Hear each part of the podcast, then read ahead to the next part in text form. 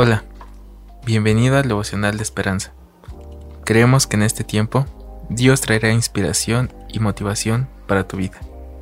Así que prepárate para un tiempo de intimidad con Dios. 27 de agosto. Rescatar al débil. Rescatar al débil y al necesitado. Libradlos de la mano de los impios. Salmos 82, 3, 4 el autor nos dice, ¿qué elegirías? ¿Ir de vacaciones a esquiar a Suiza o rescatar a niños en peligro en Praga? Nicholas Winton, un hombre común y corriente, escogió lo último. En 1938, la guerra entre Checoslovaquia y Alemania se avisoraba en el horizonte. Después de visitar campamentos de refugiados en Praga, donde muchos judíos vivían en condiciones espantosas, Nicolás se sintió impulsado a planear cómo ayudar.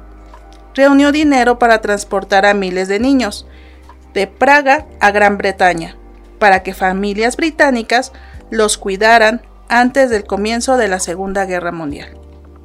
Sus acciones reflejaban lo que se pide en el Salmo 82, defended al débil y al huérfano Asaf, su autor, quería incentivar a su pueblo a defender la causa de los necesitados.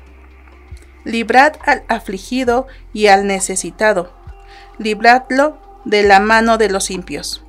Como los niños, a quienes Nicolás se esforzaba por rescatar, el salmista hablaba por aquellos que no podían expresarse. Por sí mismos, los pobres y las viudas que necesitaban justicia y protección. Donde quiera que miramos hoy, vemos personas necesitadas por causa de la guerra, las tormentas y otras dificultades. Aunque no podemos solucionar todo, podemos orar para determinar qué hacer a fin de ayudar a las situaciones que Dios ponga en nuestro camino. El devocional de hoy me impulsa a ayudar a las personas que nos pueden necesitar en algún momento, sin perder en cuenta que Dios también nos mandó a rescatar al débil y a los huérfanos, como lo dice en el Salmo 82.